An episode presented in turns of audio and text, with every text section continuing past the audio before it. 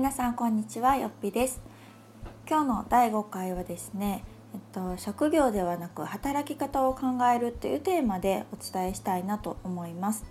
というのも、えっと、私は前職教師をしていました。であのめちゃくちゃ教師になりたかったかというとそういうわけでもなくてですね、まあ、就職活動の時にあのちょっと人に教える仕事がしたいなっていう思いからこうラッキーなことに第一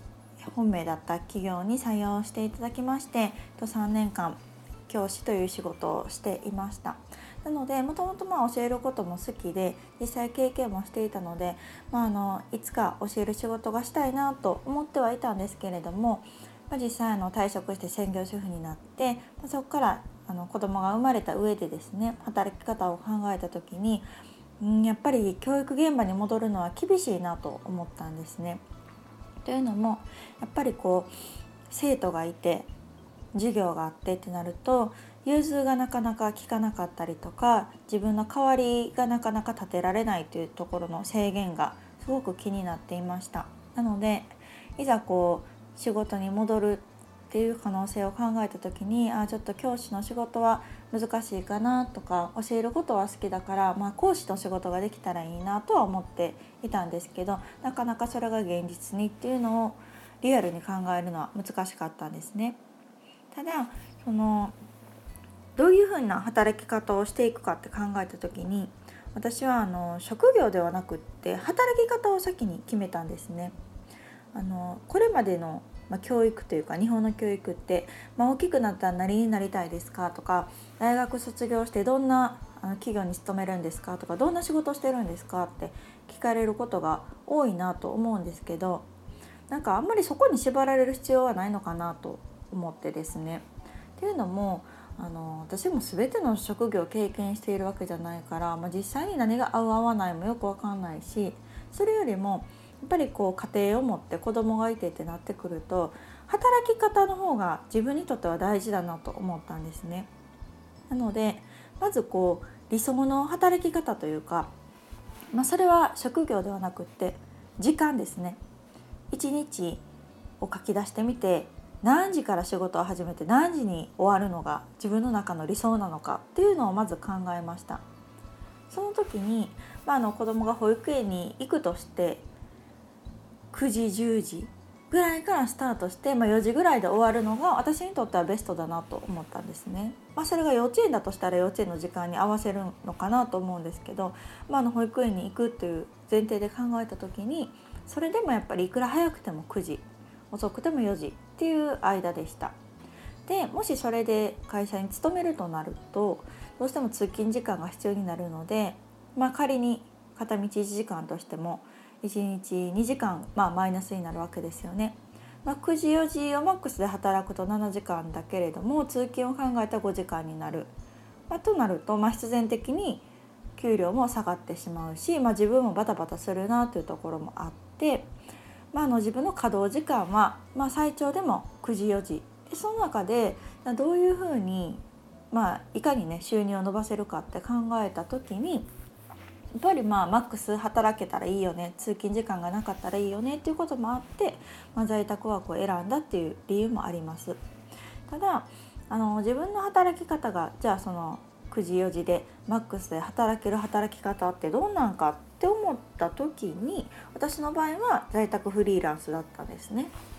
のでその企業の採用っていうのもあれば、まあ、自分で仕事を作るっていうのもあるんですけれどもそういう働き方をするためにはじゃあどうしたらいいのかって考えた行きつけ先が在宅フリーランスだったので結構こう順番が逆なんですよね。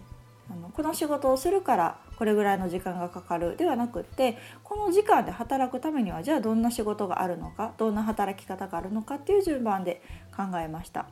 なのでまずはこう時間枠を最優先に考えたので、まあ、今でもその働き方がま叶っているというところではあるんですけど、まあ、そこであの最初の話に戻るとですね、まあ、あのどこかで講師というか、ま教える仕事がしたいなと思っていたのであの一つ大学の講師のお話をいただいたんですね。で、まあ、あの本来であればというか独身であればきっとこう常勤の講師になってですね毎日授業に出たりバリバリ働きたいっていう思いはあるんですけどやっぱりその講師の仕事が代わりが利かないっていうのも分かっていたので今はあの非常勤としてお仕事をさせていただいてます。なので毎日ではなくってそういう授業があの不定期で入る時に行って授業をするっていう形になってます。でもう一つが自分の開催する講座ですよね。私の場合だったらブログを教えてるのでブログ講座なんですけど振り返ってみるとその教える仕事が今できてるんですよね。そういうあのネックだった代わりが利かないとかあと時間のなかなかね融通が利かないとかっていうところはあるんですけど今自分の講座をする時に考えたのが3ヶ月でまあ8日間8回講座をしてます。ので、まあ、その日ドンピシャにこう体調崩してしまうとかだったらもう仕方がないんですけど募集をする時にですねあの、まあ、ママが参加者も多いんですけど私もママなのでこう子供が急遽体調不良になって講座日を変更することがありますっていうのをお伝えさせていただいてます。なので一応そこの了解は取った上で講座をさせていただいているので、まあ、そこのそういう意味ではちょっと安心かなと思うところはあります。なのでこう学校で働いていた時とは、まあ、もちろん形も違うんですけれども今の自分に合った働き方、うん、っていう中でじゃあどうやったら講師ができるのかっていうふうに考えていくと、まあ、今結果的に、まあ、自分の理想としている働き方が叶ってるんですね。なので私はそういう逆算というか働き方の枠から仕事を決めていくっていうのはありなんじゃないかなと思っています。なのでよくあの相談いただいた時にですねお伝えするのがまずこう一日のスケジュール自分の中での理想のスケジュールを上げてみたらどうですかってアドバイスをさせていただいてます。でその中で自分の中で出てきた仕事の時間でその中でできることがまず何なんだろうで自分は何ができるんだろうって考えていくとこう枠を守られるのでねまずはその優先順位が高いであろう時間枠ってところが確保されるのでまあ、の内容の選択肢っていうのも広がってくるんじゃないかなと思います。うん、なので講師業は人が聞かないし融通も聞かないからって諦めていたことも今振り返ってみると私はなんか叶ってるなと思って、あのー、皆さんにお伝えしたいなと思いました。なのでぜひぜひあの働き方に迷っている方これはちょっともう無理なんじゃないかなと思っている方も是非あの職業ではなく働き方から逆算して考えてもらったらいいんじゃないかなと思います。